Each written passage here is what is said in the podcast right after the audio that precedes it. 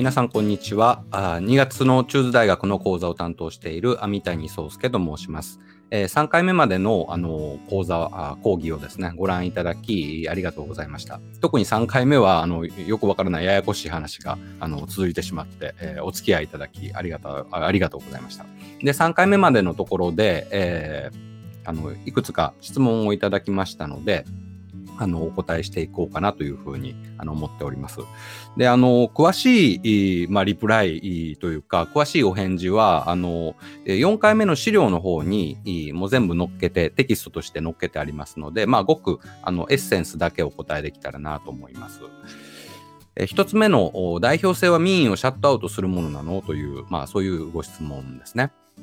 えーまあ、1回目のあのところで、えー、話したような内容に関わる部分かなというふうに思います。えー、伝統的なあの政治学の理解というか、まあ、政治学の説明ではですね、まあ、そういうものです。まあ、ただ、シャットアウトっていうよりも、フィルタリングと、こういうふうに考えた方があのいいかもしれないですね。で、その経緯についてですね、ちょっとお話ししますと、えー、まあ、代表制民主主義っていうものが、あの、初めてこう導入される、のはですねでそしてその代表制って何なのかっていうのを初めてみんなが真剣に考え始めるっていうのは、まあ、あの世界史の中で言えばアメリカなんですね。え建国期のアメリカ、えイギリスから独立する、えそのアメリカですね。アメリカが建国するときにですね、まあ、じゃあ、イギリスから独立するのはいいんだけど、アメリカじゃあこれからどういう国になっていくんですかっていうことを、え、建国期のですね、え、まあ、アメリカ人たちが、一生懸命議論したわけです。で、え当然ですね、国王が主権者になってる、まあ、イギリスのような国は嫌だというわけですね。じゃあ民主主義でいいのかという話になっていくわけです。ところがですね、民主主義あるいはデモクラシーというのは、あの、18世紀ぐらいまで実は非常に評判の悪い、あの、政治体制なんですね。私たちのこう現代人の感覚からすると、あんまりそんな、えっていう感じかもしれないです。えー、ただ、まあ、あの、1月の、あの、多分、中津大学の会、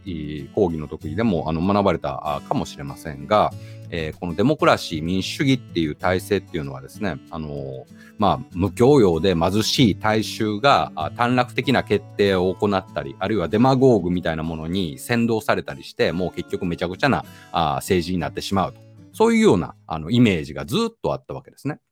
だからまあ18世紀ぐらいまで、えー、あんまり民主主義っていう言葉って、なんていうか肯定的に使われていないわけです。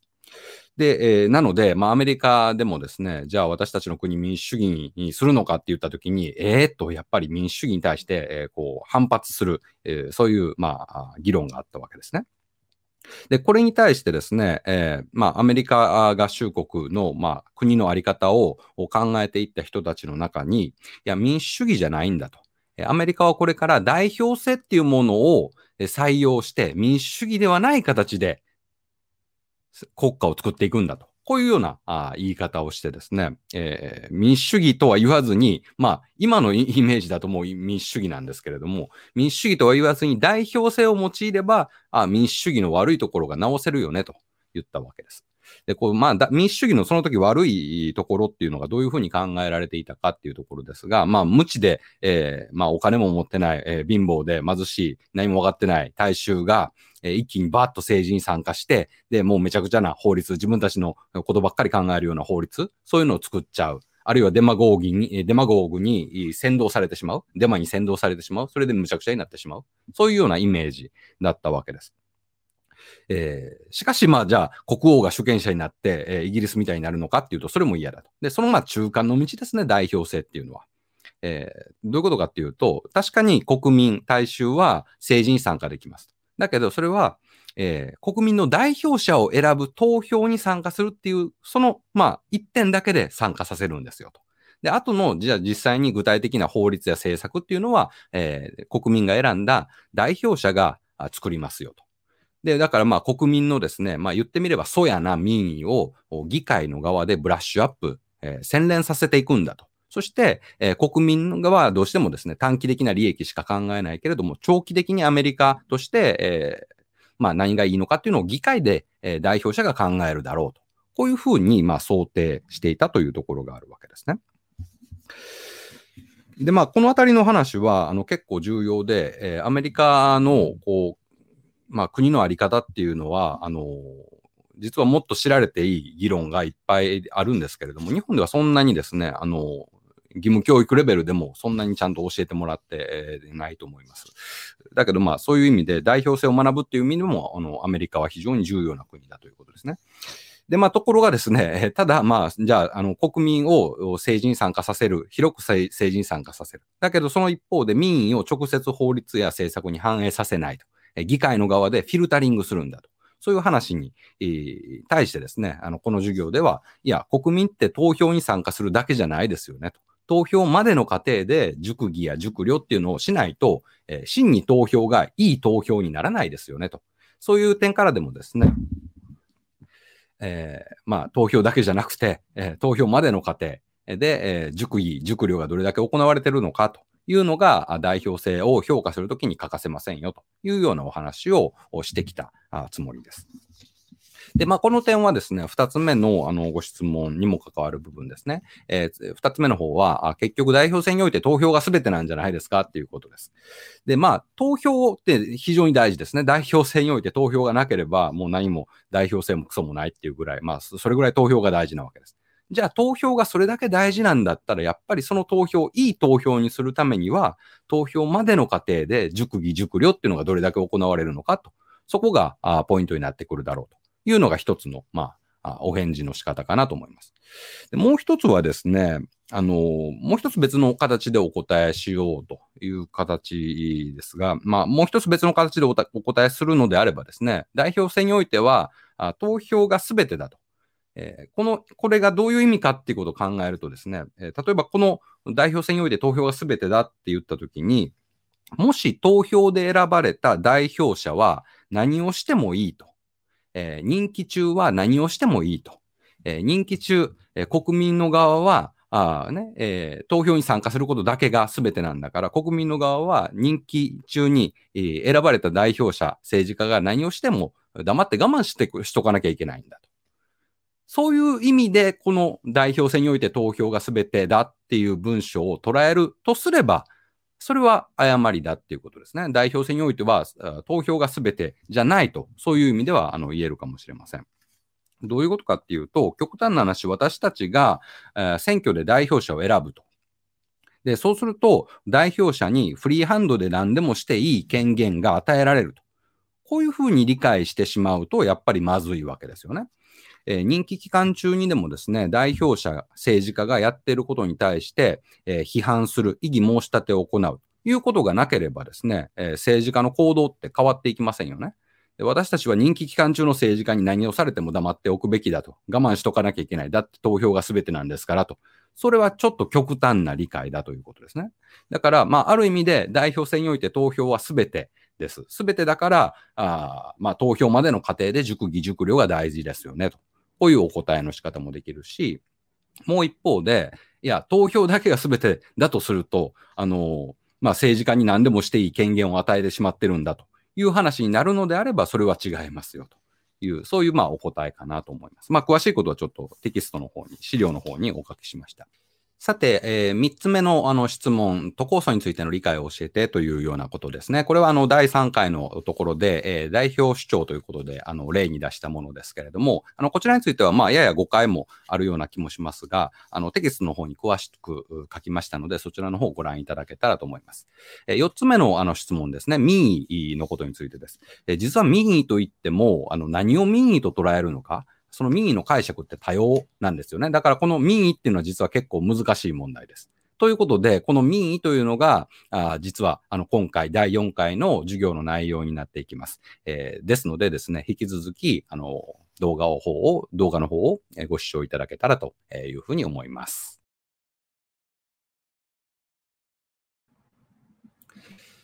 前回は代表概念というのは非常に多様で、えー、なお、えー、もっと考えるべきところがあると。そういうような、まあ、非常にざっくりとしたまとめになりますけれども、お話をしました。特にまあ日本に関係する問題として、描写的代表というものですね。えー、国会議員の中に女性が少ないということは、やはり問題ではないかという、そういう話もあのさせていただきました。さらには、えー、代表というのは、あの、どんどん構築されていくものだと。特に代表される人っていうのも、初めてですね、代表主張というものがあって初めて代表されるものというものが構築される、そういう可能性もあるんだと。そういうお話をしました。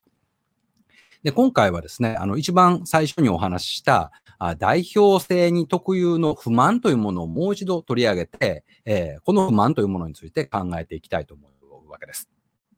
代表性への不満ということでですね、まあ私たちが代表されていないとかですね、民意が反映されていないということをよく言われるわけです。で、これについて、えー、まあ、考えてみた場合にはですね、あの、民意が反映されていないとか、私たちが代表されていないっていう時には、おおよそ3つの解釈の可能性があるというふうに考えられます。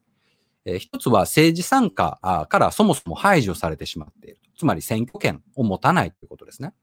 で日本の場合にはあ問題にならないでしょうと思われる方もいらっしゃるかもしれませんが、え、日本はですね、海外からあ働きに来てもらっている、まあ、移民の方が今後あの増えていくだろうということが予想されます。外国人参政権という問題が今後政治の課題として上がってくるかもしれませんね。そうなってくると、政治参加から排除されているという意味で代表されてないと思う人が増えてくるかもしれません。二つ目は、自分たちの利益や意見が社会に、えー、政治に代弁されてないんだという意味で代表されてないということですね。で、三つ目はですね、あの、前回の描写的代表に関係する視点ですけれども、自分たちの属性が社会的に承認されていない。こういうような意味合いで代表されていないというふうに考えている。まあ、代表されていないということを解釈できる可能性があります。えー、代表性っていうのはですね、こういう代表への不満を必然的に伴う仕組みになっているわけです。どうしてか。不満の種、不満の原因にあるのはですね、代表者と代表されるものがずれているからです。ずれているがゆえにですね、代表されるもののはずなのに代表されてないぞという不満が出てくるわけです。だけど、実はですね、このズレっていうのは消去不可能なものでもあるわけです。どうしてか。というのは代表性というのは必ずですね、代表するものとされるものを分割するシステムだからです。えー、そもそも国会議員ですね。一人が、国会議員一人が複数人を代表すると。人口比で言った場合、単純に考えた場合、一人が複数人を代表すると。そういうシステムになっているわけですね。となれば、一人が複数人代表するわけだから、複数人の中にその一人によって代表されてないぞというかふうに思う人が必ず出てくるはずです。えこれがまずあの大きな問題ですね。さらには、選挙の時には、え代表されてるなと、私たちをこの人は代表してくれる人だと思って選んだとしても、選挙時点からですね、時間が経っていくにつれてですね、有権者の側で、え、まあ意見が変わる、利益が変わる。となると、私たち代表されてないぞと思うかもしれないし、代表者の側でもですね、えーえー、時とともに意見が変わってくるということもあるだろう。そうすると有権者と、まあ、ズレが生じてくるだろうということがあるわけです。だから、代表するものとされるものを必ず分割してしまうがゆえにですね、同時にズレっていうものも存在して、そのズレに対して不満が出てくるということです。で、じゃあこのズレ、ほっといてもいいんかっていうと、そんなことないわけですね。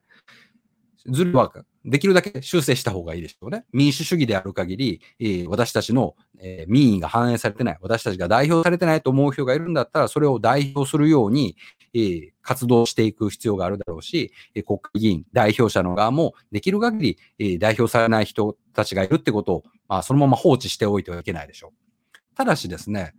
代表性っていうものはあくまでズレを伴うものですから、一つのズレが修正されればですね、別のズレが生じてしまうかもしれません。別の言い方をすれば、これまで代表されてなかった人が国会で代表されるようになれば、それまで代表されていた人が代表されなくなってしまうかもしれない。こういうふうに、一つのズレが修正されても、また別のズレが生じてしまう。こういう、必ずそういうふうなズレを伴う制度なわけです。で、これをですね、ダイナミックに考えていく必要があります。代表性はズレを生成させ、えー、ズレを生み出し、そしてそのズレを修正する。そしてまたそれによってズレが生じていくと。ズレの生成と修正のダイナミズムを備えた制度なわけです。このズレを人々は絶えず修正しようとするわけですね。それは多元的に利益や意見や属性を持った多様な人たちが絶えず代表されてないと不満を持ちながらじゃあ代表されてないんだったら代表されると、代表してくれということを求めて活動する空間になっているわけです。代表性はこのように、一つのズレが修正されれば別のズレが生じる。そのズレを修正されるために人々が活動する。そしてそのズレが修正されれば別のズレが生じてくるかもしれない。代表される人がいれば代表されなくなる人がいる。そういうふうなダイナミックなシステムだということです。ところがですね、この代表性に内在するズレというものを自分たちだけが解消できるんだと。もう自分たちだけがこのズレを一切無にしてしまうことができるんだと。そう主張する人たちが近年現れてきたわけです。えー、その人たちはポピュリズム、ポピュリストというふうに呼ばれます。ポピュリズムというのは、あの、えー、ギリシャ語のあの人民を表す言葉、えー、ポポロから来ているわけですね。ピーポーというものののギリシャ語のものになった言葉ですね。そこからポピュリズムという言葉が来ているわけです。でポピュリズムっていうのは一時期までは大衆迎合主義というふうに日本語で訳されていました。で、ポピュリズムイコール大衆迎合主義で、それは問題なんだと。そういうふうに言われることがあるわけですが、ただ、大衆迎合主義と、こういうふうに理解したのではですね、ポピュリズムの本当の問題というのを捉えられないわけです。だって民主主義である以上、大衆に、大衆のために、それこそ大衆の利益のために活動するんだったら、あまさに望ましいことじゃないかと。こう考えられるからですね。ポピュリズムを大衆迎合主義と捉えちゃうと、どこが問題なんですか？ということになるわけです。で、最近の政治学の中ではですね、そのように大衆迎合主義と捉えるのではないと。そういう見方でポピュリズムを捉えると。新しい見方が提示されるようになってきます。それは、ポピュリズム、ポピュリストっていうのは、世界、社会をですね、腐敗したエリートと真の人民、この二項対立で捉える人たちのことを政治学、新しい政治学の発想ではポピュリズムというふうに呼ぶようになってきています。腐敗したエリートによって真の人民が代表されていない。真の人民があ被害を被っている。真の人民の利益がちゃんと政治で実現されていない。そして自分たちだけがこの今代表されていない真の人民を代表して、のズレ、ズレに対する不満というものを一切解消できるんだと。こういうふうに捉える人たちです。不信の人民の敵になっているのは腐敗したエリート、既存の政治家たちです。既存の政治家や官僚です。そのエリートたちを叩きのめして自分たちだけが真の人民を代表して、もう代表されてないっていうことを不満を持つ人がいなくなるような、そういう政治を実現できるんだと。こういう主張をする人が出てくるわけです。これをポピュリズムというふうに考えることができます。えー、具体的に見てみましょう。あの、二人ね、取り上げています。一人は、イギリスの独立党という党の党首だったナイジェル・ファラージという人物です。えー、ブレクジット、イギリスの EU からの離脱を推し進めた人物ですね。で、もう一人は皆さんごよくご存知のトランプ大統領、元元大統領ですね、今となっては。です。えー、二人の少し演説を見てみたいと思うんですね。えー、最初はですね、2016年6月23日、国民投票でブレクジットが確定した直後、まあ、勝利のスピーチです。ファラージさんの勝利のスピーチです。えー、上に英語を書いてますが、下の日本語訳を読みます。え、これは真の人民の勝利。普通の人々の勝利です。私たちは多国籍企業、巨大銀行、政治家連中、嘘、腐敗、詐欺と戦ってきました。こういうふうにファラージさんは言いました。ここでは多国籍企業や巨大銀行、政治家によって真の人民がこれまでないがしろにされてきた。こういうエリート連中は嘘をつき腐敗し、人民に対して詐欺を働いてきた。それを私たちが叩きのめし、ブレクジットを確定させた。これが真の人民の勝利なんだ。私たちが真の人民を代表できたんだ。こういう勝利宣言だったわけです。えー、二人目、トランプ大統領、2017年の就任演説からのものです。えー、ここでですね、トランプさんはこういうふうに語りました。今日、今日、えー、私たちは単にある政権から別の政権へ、ある政党から別の政党へ、つまり民主党から共和党へ、政権、権力を移行するのではありません。権力をワシントンからあなた方、アメリカの人民へ移すんです。本当に重要なのは、どの政党が政府を握るかではなく、人民が政府を掌握しているかどうかなのです。このように、就任演説でトランプさんは発言したわけです。ファラージさんにしても、トランプさんにしても、私たち、自分が人民、真の人民を代表して活動できるんだと。真の人民に権力を取り戻す。エリートをぶっ壊して、エリートをぶったたして、えー、ぶったたいてですね、腐敗したエリートをぶったたいて、真の人民に、えーま、力を取り戻す。それが私の役目なんだと。こういうふうに語っていたわけです。で、まあね、ところが、まあ、冷めた目で見てみたらですね、えー、確かにファラージさん、A victory of real people って叫びました。それからトランプさん、Giving power back to you, the American people って叫びました。ところがですね、冷めた目で見てみましょう。ブレクジット賛成に投票したあ人ですね。その割合は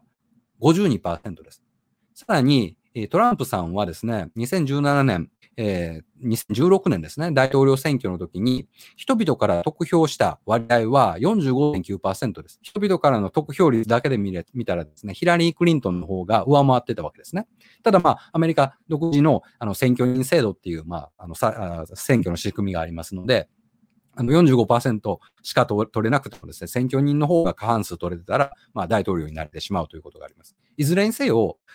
ファラージさんにせよですね、トランプさんにせよ、真の人民の勝利だって言いながら、その、まあ、真の人民って国民の半分ぐらいしかいないわけです。で、この人たちはですね、ファラージさんにせよ、トランプさんにせよ、自分に、えー、まあ、票を入れたのではない、自分に票を入れなかった人たちのことは人民と思ってないわけですね。国民と思ってないわけです。だけど、私たちこそが真の国民を代表できるんだと。そして、私たちに投票しなかった人は国民ではなくて腐敗したエリートなんだと。こういう語り口なわけです。このように世界を真のエリ、えー、腐敗したエリートと真の人民を対立させて、自分たちこそが真の人民、今は代表されていない真の人民を代表できるんだというのがポピュリズム、ポピュリストなんですね。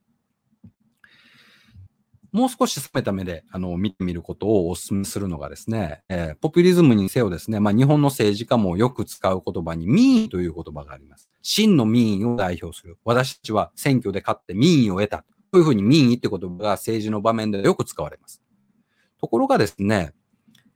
何か真の民意みたいなものが存在するわけではないんです。むしろ民意っていうのは様々なものによってその都度作られていくものだということなんです。例えば、代表者によって民意っていうものが構築される場合があります。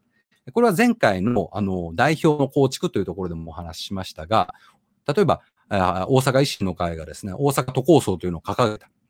それによって、大阪の半分ぐらいの人がですね、大阪都構想いいじゃんと思ったわけですね。半分の人の民意っていうのは大阪都構想に賛成だったわけです。だけど、維新の会が出てきて、出てくるまではですね、大阪都構想に賛成の民意みたいなものは存在しません。大阪都構想にというものが、あの、そもそも、あの、人々のアイデアになかったわけです。代表者、政治家がこういう考えあるよと、こういうアイデアあるよと提示して初めて民意っていうものがそれについて出来上がったわけです。こういうふうに民意っていうのは代表者によって構築される場面場合があります。さらに、えー、民意っていうのは世論調査や選挙制度によっても構築されるというふうに考えています。世論調査でですね、菅総理大臣に対して支持率っていうのを、あの、聞いたりしますよね。で、本当に偶然なんですが、あの、この収録する前にですね、私もですね、人生で初めて、あの、無作為のですね、えー、電話番号無作為抽出でですね、あの、世論調査あの電話かかってきて、あの、菅総理を支持しますかっていうのを、あの、答えました。だけど、あの、この世論調査もですね、聞き方によってですね、出てくる民意って変わるわけですね。えー、例えば、あの、こんなアンケート考えてみてください。えー、皆さん朝食に食べるなら、カレーがいいですか？カツ丼がいいですか？えー、で、これで、まあ、アンケートを取るわけですね。で、カレーの人が30票、カツ丼の人が20票、投票しなかった人が50票いたと。で、この結果を見てですね、カレーが、あの、民意なんだと。朝食に、えー、食べるならカレーだと。これが民意なんだと。国民の民意なんだと。こう言われたとしたら、えちょっと待ってよって感じますよね。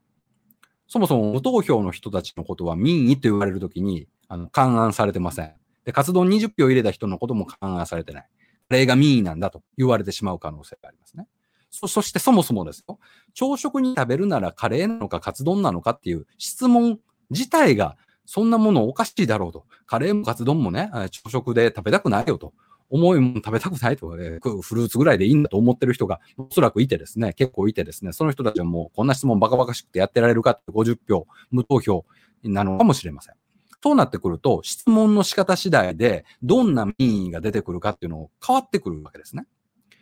例えば、菅菅政権を支持しますかっていうふうなだけの聞き方の場合と、菅政権はこれこれこういうことをして、こういうことをしてきました。菅政権を支持しますかという聞き方では民意の出方っていうのは異なってきます。どのように聞くか、どんな質問を投げかけるかで民意とされるものが変わってくるわけです。これが構築ってことの意味。さらには選挙制度によっても民意っていうのは変わってきます。例えば、第48回、この前の、一つ前の衆議院議員選挙の結果を見てみると、自民党はですね、えー、べ、ての、まあ、得票率でだけで見てみればですね、約48%しかあ得票できていないわけですね。ところが国会の中で自民党、衆議院の中で自民党の議員が占めている割合は約75%です。で、約75%を占めた国会を見てですね、えー、国民の民意を自民党なんだと言えるかというと、そんなこと言えなくなりますね。えー、票だけで見たら半分ぐらいの人は自民党に投票してないわけです。だとすると、じゃあその半分、自民党に投票してなかった人は民意と言わなくていいのかっていう話になってきますね。選挙制度のあり方でですね、日本は衆議院議員選挙の場合には小選挙区比例代表制っていうのを取ってます。えー、その場合には、えー、48%しか取ってなくても、小選挙区で勝てばですね、えー、議席が獲得できるということで、えー、まあ自民党非常に効率よく取ってますね。総得票、総得票率が48%にとどまるにもかかわらず、議席は4分の3占めれるわけですね。こういう選挙制度になってるわけです。これもしかすると、えー、小選挙区比例代表制ではなくて、比例制で、えー、衆議院の議員の選挙が行われていたといたとしたらですね、得票率に応じて議席も変わってきますから、議席で民意ってことを考えるなら、民意のあり方も選挙制度によって変わってくる。選挙制度によって民意も構築されていくんだということが言えると思うんですね。つまり何が言いたいかというと、真の民意みたいなものを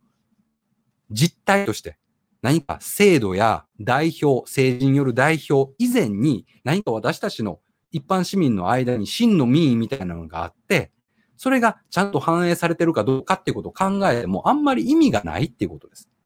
その代表によって構築されたり、あるいは世論調査や選挙制度によって様々な形で民意は構築されます。そしてその民意をどういうふうに解釈するかっていうことがむしろ重要になってくるわけです。例えば、朝食に食べるならカレーカツ丼って聞かれて、カレー30票だったら、それが民意なんだと言えるかというと、いや、カツ丼20票もあるし、無投票50票もあるし、この場合の民意っていうのはどう考えたらいいんだろうって、これ議論の種になるわけですね。単にカレーが30票だから、朝食にカレー食べるのが国民の民意だって言えないわけです。民意の解釈っていうのが生じるわけです。これを踏まえてですね、代表制民主主義的な考え方、そしてポピュリスト的な考え方っていうのを対比しながら理解を深めていきたいと思います。これが、あの、講義全体の最後のテーマになります。ズレへの不満とその理解ということです。ズレっていうのは代表する人たちと代表される人たちの間でズレがあって、えー、必ず代表されるはずの人たちが、いや、自分は代表されてないなと不満に思うってことですね。代表制民主主義っていうのは必ずズレを生み出して、そしてズレに対して不満が必ず付きまとう、そういう制度です。この上でですね、代表制民主主義的な理解、このズレへの不満っていうものをどういうふうに理解するかっていうと、民意として、まあ、何か選挙であれ、世論調査であれ、え出てきたものはですね、一位的な一つの意味しか持たないものではなくて、多義的なものだと、こういうふうに理解することが重要です。政治家はよく私たちは選挙で勝った民意を得たと言うけれども、それが例えば全得票率の半分ぐらいしかね、えー、僅差で勝った程度のものだったら、民意を得たって言うけど、半分の民意はあなた方たちに投票してないんですよ。その民意どう解釈するんですか？こういうふうな異論が必ず成り立つわけです。民意っていうのを一つの意味で捉えるんじゃなくて、複数の意味で捉える可能性があるんだと。これを代表制民主主義を信奉する人は理解していないといけません。そして、この上でですね、ズレに対する不満ですね。私たちは代表されてない。自分は代表されてない。こういう不満は、民意の解釈に関係するいろんなわけです。自民党が勝った。まあ民主党が勝った。何でもいいです。民意が一つある。というわけではなくて、私たちは代表されてないと思う人が不満を述べるとすれば、政治家たちが語っている民意の解釈に対して異論を突きつけるっていうことです。あなたの民意の解釈は間違ってますよ。私はその民意の中に含められてますか？そういう異論です。そしてこの異論こそが民主主義、特に熟議を活性化することにつながるんだと、そういうふうに理解しているのが代表制民主主義的な理解です。この場合、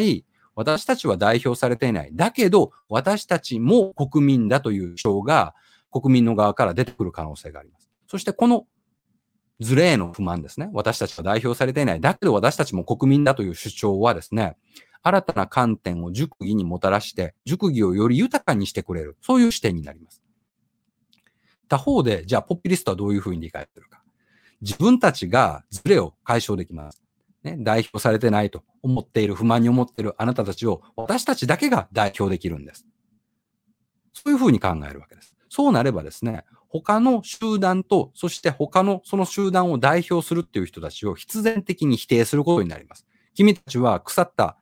エリートだ。腐敗したエリートで真の人民をこれまでないがしろにしてきた。ところが真の人民を私たちは、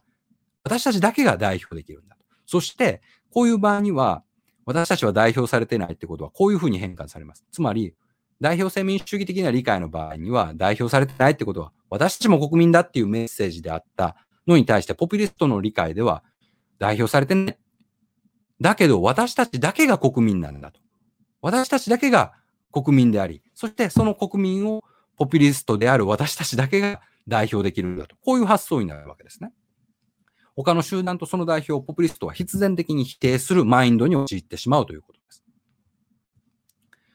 これをですね、民主主義の観点からもう少し広い枠組みで考えてみたいと思います。えー、民主主義と過ビ性と、ちょっと難しい書き方しました。過ビのビューは語ビューのビューということです。過ビ性というのは、誤ることがある、間違うことがあるっていうことです。民主主義っていう制度は実は、人々は間違うことがあるということを前提にしている制度なわけです。間違うことがあるから議論をするし、投票をして物事を決めるわけです。ところがポピュリストは自分たちの間違いを認めないわけです。えー、米倉良子風に言うならですね、私失敗しませんです、しませんからっていうのが米倉良子だとすると、ポピュリストは私間違えませんからというわけです。どうして間違わないか。自分たちだけが真の民意を理解できると、こう考えるからです。となればですね、仮にね、真の民意を自分たちだけが理解しているはずなのに、選挙で負けるということになった。そうなればどうなるか。選挙制度自体に欠陥があったんだ。あるいは選挙っていうのは、自分たちを貶めようとした陰謀で、陰謀によって俺たちは選挙で負けたんだ。私たちはまさにですね、私たちが非常に、え、これまで親しみを抱いていた国でまさにこういうことが起こったのを見てきましたよね。ポピュリストは自分たちだけが真の民意を理解できると主張できるがゆえに、選挙で負けてもその負けを認めないわけです。他方で代表性民主主義者は、自分たちは間違うってことを理解していないといけません。そうじゃないとポピュリストと一緒になってしまいます。つまり、いくら圧倒的多数を握っていたとしても、代表者は真の民意っていうのを理解しているのは自分たちなんだと。こういうふうには語ってはいけない。あるいは語れないわけです。だからこそ、異論や規範ですね。私たちは代表されてないっていうズレへの不満に真摯に向き合って、熟議を深めていくっていうことが必要になります。選挙においてもですね、良き勝者と良き敗者というものが代表性民主主義の中には出てくるわけです。良き敗者というのは、選挙では確かに負けた。この負けを認めて、選挙で勝った人にこれから従っていきますよと。こういうふうに理解している人です。良き勝者は他方で、選挙で勝ったんだから、自分たちだけが民意を理解できていると。自分たちは民意を得たんだから、何をしてもいいんだ。これは良き勝者じゃないです。良き勝者っていうのは自分に投票しなかった人もいるんだと。そしてその人たちも国民なんだと。そしてこの人たちはもしかすると代表されてないと不満を持っているかもしれない。そして不満を批判や異論という形で自分たちにぶつってくるかもしれない。それにちゃんと真摯に向き合わない限りですね、良き敗者として、えー、負けて、負けを認めた人もですね、報われないし、勝者に従う理由が見つかりませんよね。選挙で負けたからといって、勝者に何でもされてもいいっていう、そういう制度じゃないわけです。代表制民主主義っていうのは。選挙で負けても、勝者に対して、私たち代表されてないと思ったら、勝者に対して、った、今、代表者を務めている人に対して批判をすることができる。そういう制度だし、勝者の側もですね、その批判を真摯に受け止めて、議会の中で熟議を深めていかなきゃいけない。これが、代表制民主主義における過敏性です。自分は決して、たたとえ圧倒的多数を握ってたとしても、真の民意を得てるんだ。なんてことは絶対言えないわけです。代表されてない。自分は代表されてない。こういう不反不満が国民の中にあるかもしれない。そしてそれが異論や批判として出てくるかもしれない。それに向き合うっていうことが代表制民主主義を信奉する人の信念であるべきなんですね。そうじゃないとポピュリストになってしまうということです。授業全体の、授業というか、まあ、この講座全体のまとめと、そしてこの第4回のまとめ、えー、としてですね、まあ、こういうことが言えるんじゃないかなと思います。近年ですね、まあ、どの先進国、日本も含め、どの先進国でも、え、既存の代表者、つまり政治家に対して、え、国民の信頼が低下されて、低下していっています。それは、あの、今回の話で言えばですね、自分はあ国会議員に代表されてないと考える人が増えてきているっていうことです。おそらくですね、多くの人もですね、えー、確かに政治家っていうのは国民の代表って言ってるけれども、自分って代表されてるって、日々実感を持って暮らしてる人なんてね、あんまりいないと思うんですよね。だけど、この政治家への信頼が低下し、自分は代表されてないなと考える人が増えると、ポピュリズムというものがもしかすると、その代表されてないっていう不満に付け入ってですね、えー、政治の場面を支配する可能性が出てきます。この誘惑を断ち切る必要がありますね。私たち有権者の側では民意や国民というものを大きな主語で語る、そういう政治家には要注意だということ。自分たちは民意を得たとかですね、自分たちは真の民意を代表していると、そういうふうに語る政治家は非常に注意深く見なきゃいけないということがあります。他方で、既存の政党ですね。既存の政党はですね、えー、既存の政党は深く反省しなきゃいけない。政治家は国民の代表であって、えー、あるはずです。選挙が権威付与であるという点からすればですね、形式的には国民の代表です。だけど、ところが、私たちは代表されてないと考えている人が増えてきて、政治家に対する信頼も下がってくる。となるとですね、既存の政党が、まあこれは早い話が怠慢ですよ。これまでの支持者ばっかりに目を向けていないで、新しい形で私たちはこの人たちの利益や意見を代表するんだと。代表主張を新しい形で行って、潜在的に本来実は代表されるものになり得る人たちにですね、アプローチして受け入れてもらわなきゃいけない。新しい代表主張の形を模索する必要があると思います。有権者の側ではですね、国民、民意を語る政治家には要注意であるとともに、既存の政党に対しても、あの、ちゃんと注意して見ていかなきゃいけない。特に、議会の場で本当に熟議が行われているのか、議論がちゃんと成り立っているのか、これを考えなきゃいけない。さらには、えー、この代表ということで、えー、これまでですね、結構専門的な話もしてきましたけれども、もう一度考え直す必要がありますね。自分たちがどうすればよく、あるいは正しく代表されるのか、その基準を自分をどういうふうに考えていけばいいのか、これを考えて選挙に臨む必要があります。選挙っていうのはあくまで国民の代表を選ぶものなんですよね。だとすると、自分たちの代表と言われる、言えるためには政治家はどういうふうに動いてほしいのか。これを考えていく必要があるということです。代表ということでですね、あの、国民の代表は国会議員なんだと。こういうふうに、まあ、あの、中学、高校と習ってきたわけですが、代表っていうことをどう考えていけばいいのか、その考える理屈や考える理論というものをこれまで私たちは義務教育では習ってきませんでした。で、まあ、大学でもあんまり習いません。実は政治学でもですね、代表の概念というのはこれまでそんなにあのちゃんと、えー、考えられてきて議論されてきたわけじゃないんですね。少なくとも今日、今回、この4回でお話ししたことは、え政治学の普通の教科書にはあんまり載ってません。えー、まあ、この20年間英米圏で蓄積されてきた議論を皆さんにご紹介したというようなことがあります。だけど、国民の代表を選ぶ選挙、まあ、今年あるだろうとされている選挙ですね。その時に、やはり自分たちがよく代表されるというのはどういう基準で考えたらいいんだろうと、こういうのを考ええー、直すきっかけに、この授業がなってくれたらですね、皆さんのお役に立ててるんじゃないかなというふうに思っています。